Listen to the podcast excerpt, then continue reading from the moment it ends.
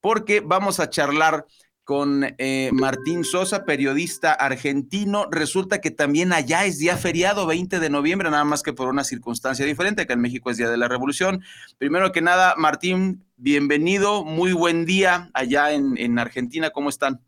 ¿Qué tal, Rey? Muy buenos días. Eh, como decís, acá en Argentina es feriado nacional por Día de la Soberanía. Y bueno, eh, desayunándonos todavía con, con, los resultados de ayer. La verdad creo que fueron sorpresivos en cuanto a la magnitud de la diferencia que, cosechó Javier Milei. Eh, ganó 21 de los 24 distritos, de las 24 jurisdicciones, eh, sacó más de eh, casi 3 millones de votos de diferencia, 11 puntos en, en el porcentual. La verdad creo que fueron muy pocas las, las encuestadoras que, que, bueno, que, que manejaban, que se acercaban a estos datos. La mayoría hablaba de un empate técnico. Eh, la verdad, otra vez se repite esto de que las encuestadoras están lejos de, poder eh, expresar lo que verdaderamente sucede. Eh, había un gran porcentaje de indecisos, que eso, bueno, puede ser un factor, pero estuvo lejos de ser un empate técnico. Fue una victoria, creo, arrolladora en balotaje, es verdad, pero, pero bueno, a tal punto fue así que el candidato oficialista Sergio Massa salió a las 20, cerca de las 20 horas, eh, hora argentina, a, aceptar la derrota y a felicitar a Javier Milei, pese a que todavía no estaban publicados los datos oficiales, que se publicaban cerca de las 21. Así que miren si, si no habrá sido categórica la, la victoria. Wow, no, pues eh, nos, nos, sorprendió a todos. Lo decías tú la última vez que platicamos aquí, que como fue muy, muy cerrada la primera vuelta, que mm, pues si salían los indecisos a votar, se iba a inclinar la balanza, pero mm, no se imaginaba primero que fuesen tantos indecisos o los que no fueron en la primera vuelta y que eh, fuese tan, tan, tan grande.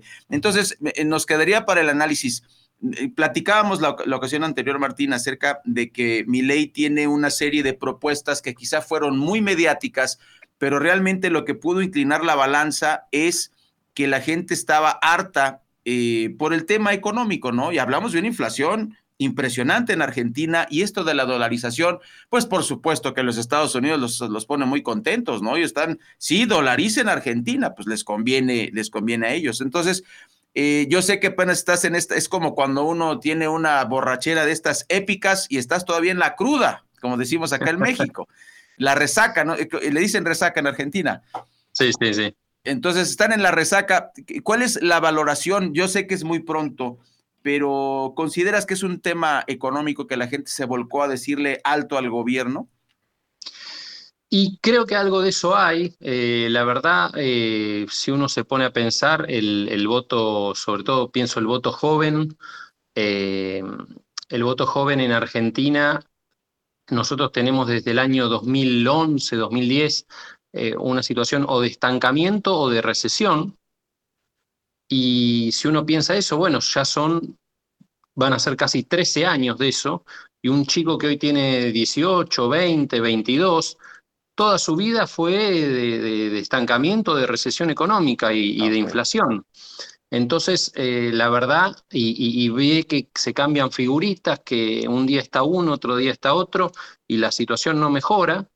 Entonces creo que Milei sí tiene una, tenía un capital que, que, ha sabido justamente sacarle rédito, que es que era una cara nueva. Él creó su partido hace dos años nada más. Es algo la verdad, inédito eh, a nivel mundial, creo incluso, que en un país como el nuestro alguien eh, haya escalado, haya realizado una carrera tan meteórica, por, pasando por todas las, reglas democráticas, digamos, de, presentar elecciones legislativas, fue electo diputado y ahora es electo presidente, no tiene gobernadores, tiene apenas unos pocos intendentes, tiene treinta y pico de diputados cuando son 272 en la Cámara de Diputados. Senadores creo que tiene también, creo que tiene uno, dos, muy poquitos senadores dentro del Congreso. Entonces, es algo nuevo, se abre una nueva etapa, eh, la verdad eh, es algo que no, no hemos transitado, no tenemos algo para comparar. Incluso mm. si uno ve el, mapa justamente de los resultados de ayer, yo ayer los comparaba con, repasaba la, victoria en su momento de Macri en 2015 frente a Daniel Scioli.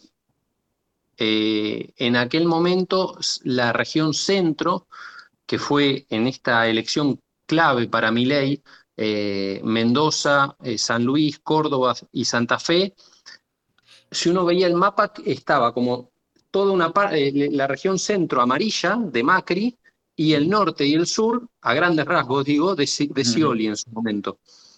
Hoy en día, como decía, en 21 de las 24 jurisdicciones ganó mi ley. Entonces eso ya se, se cambió y esto significa también que el voto de mi ley también está compuesto por ex votantes del Frente de Todos, del Frente para la Victoria, del kirchnerismo, mm. podría decirse, del peronismo. Entonces, creo que eso también es un fenómeno nuevo. Argentina siempre, eh, en general, ha transitado por, eh, por periodos electorales donde se disputan peronismo y antiperonismo como que siempre estuvo bastante claro eso. Y ahora eh, el votante peronista también ha migrado a mi ley, o una parte de ese votante peronista, que supo ser peronista. Entonces, bueno, es un fenómeno nuevo, bastante reciente.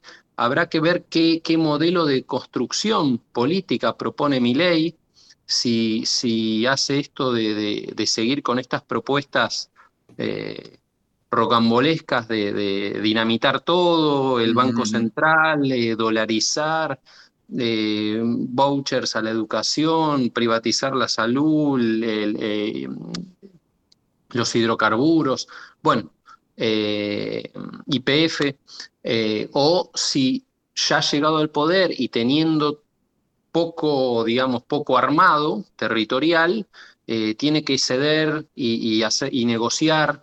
Eh, lo que sí creo es que lo que viene no va a ser fácil, se vienen periodos difíciles, de hecho estas, estas semanas eh, la, asunción del nuevo presidente es el 10 de diciembre, así que quedan tres semanas que creo que van a ser bastante caóticas, espero que no, espero equivocarme, Claro. Pero me parece que pueden ser bastante caóticas en lo económico porque, porque bueno, el mismo Massa no es el presidente, sino que es Alberto Fernández, que es una figura que la verdad se ha relegado completamente de, del espacio público, digamos, de la función pública, está casi como un, un adorno.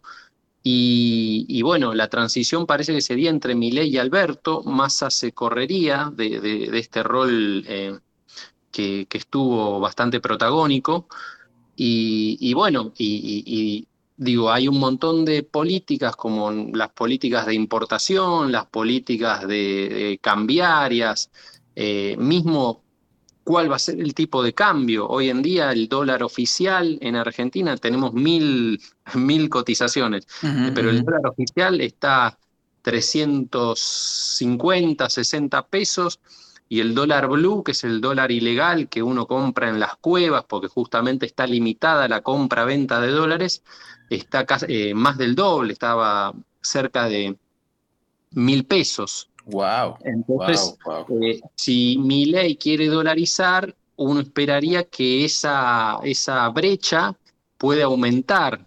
Hoy es feriado, entonces no, no, los mercados no están funcionando, pero bueno, habrá que ver mañana qué sucede con, con ese tema. Hay mucha presión, me parece, con, con la modificación del tipo de cambio. Martín, tendré que hacerte la, pregunta del millón. Eh, ya estaba difícil la situación en Argentina, como, como lo pintas, va a estar más difícil. Preguntarte, eh, ¿la ultraderecha es un, es un riesgo? ¿Van, a estar en riesgo los, los, argentinos en este? Es un nuevo panorama, pero ¿cómo, cómo se siente el, tema de que la ultraderecha regrese a gobernar Argentina? Y sí, a ver, como decís, es un fenómeno nuevo, eh, tiene sí más, más transparencia en algún punto que, en otros momentos, porque en otros momentos algunas figuras del gobierno de Macri que quizás tenían algún pensamiento similar al de Milei en muchos temas, debían ocultar esas, esos pensamientos, no lo podían expresar porque eran justamente eh, criticados, sobre todo que tenían que ver con, la última dictadura, con las desapariciones, el robo de bebés. Digo, esto de plantear que eso fue una guerra en vez de eh, una actividad de terrorismo de Estado. Todas esas cosas eran muy criticadas y debían modificar su discurso. Ahora la vicepresidenta de Miley, eh, Victoria Villarruel, es hija un militar que participó en, esa última dictadura.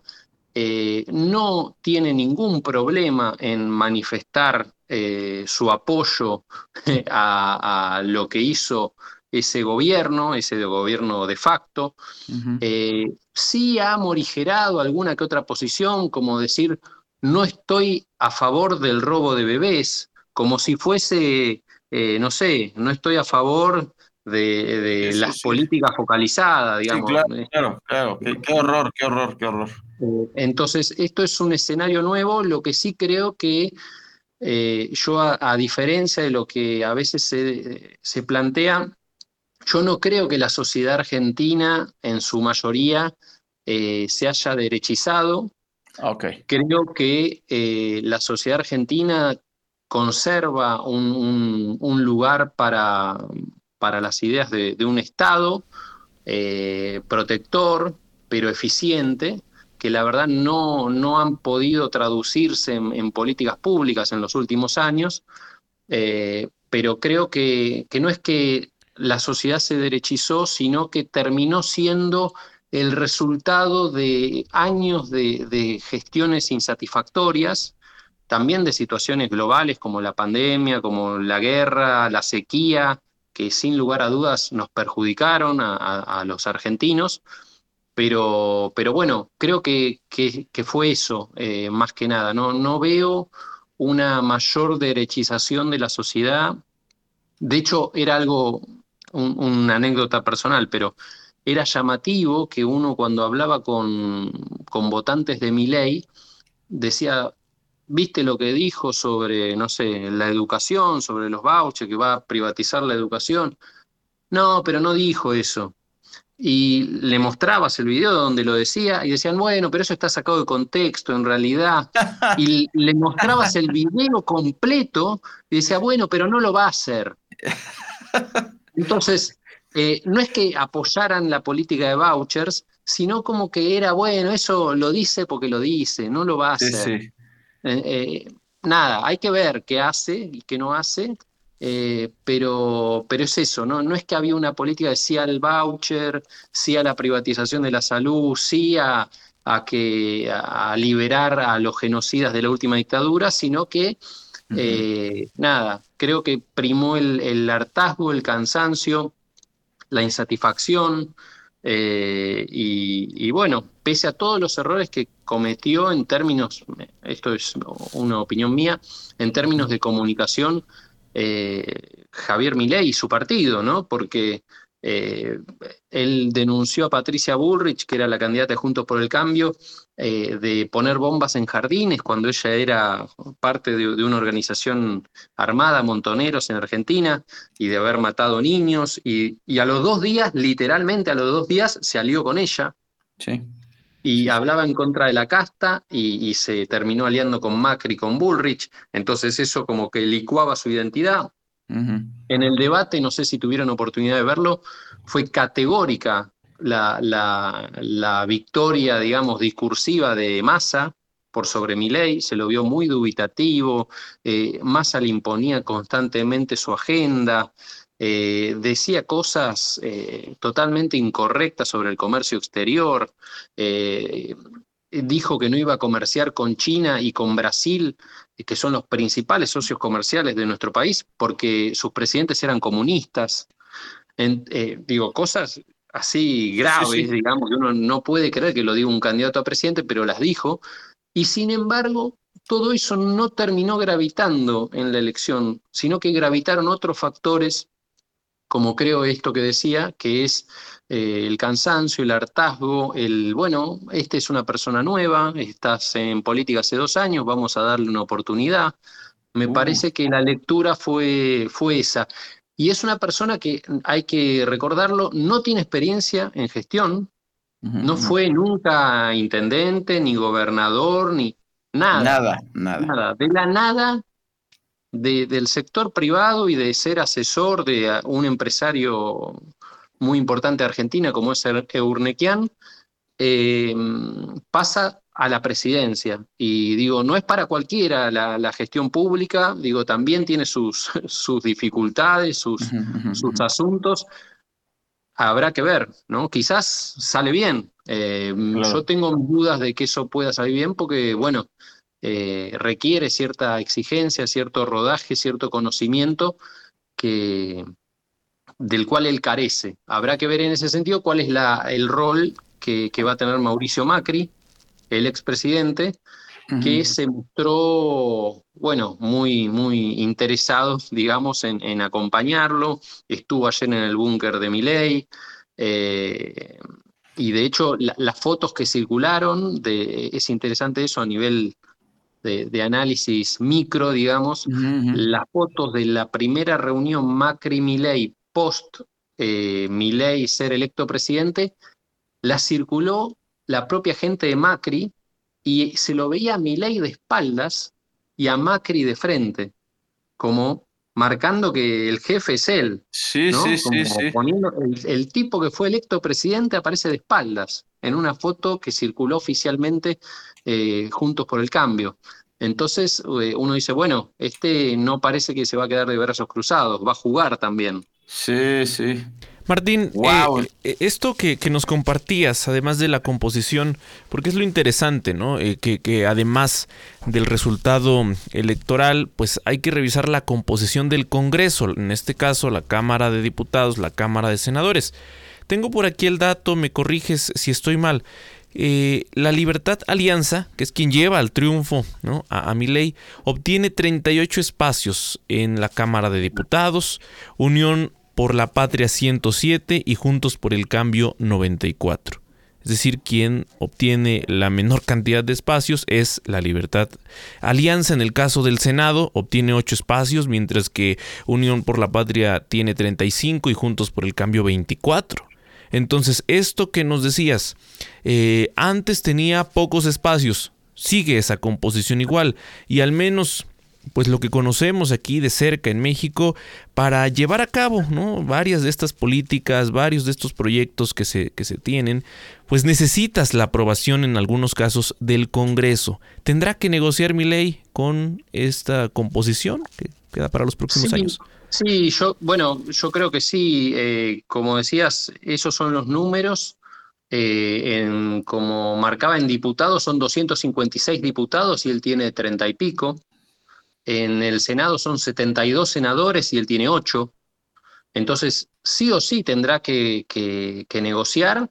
Él en su discurso ayer, eh, tras la victoria, dijo que invitaba a todos, eh, no importa del partido que vinieran, a, bueno, a refundar la Argentina. Entonces tuvo un discurso más aperturista. Eh, creo que, bueno, que sí, no, no le queda otra en, ese sentido. Habrá que ver también qué, qué niveles de apoyo social tiene para también algunas cuestiones poder manejarlas por decreto. Creo que algunas cuestiones quizás se llegan a poder manejar por decreto, eh, pero bueno, eso habrá que ver con el, con el apoyo social que tiene. Yo creo que ahí puede haber, eh, justamente por esto que marcaba que yo no veo que la sociedad se haya derechizado, es que yo creo que puede haber un, un, gap, digamos, una diferencia entre las expectativas que él generó y las consecuencias. Él habló de bajar 15 puntos el, del PBI, el gasto público. Eso no puede hacerse. Por decreto. Sí, sí, no, no, no, solo no puede hacerse por decreto, pero sin recortar o bajar drásticamente las jubilaciones, sin desfinanciar la educación pública, la salud pública. Eh, entonces digo, eh, si se cumple todo eso que él dijo que iba a hacer, se viene un recorte masivo eh, de los ingresos.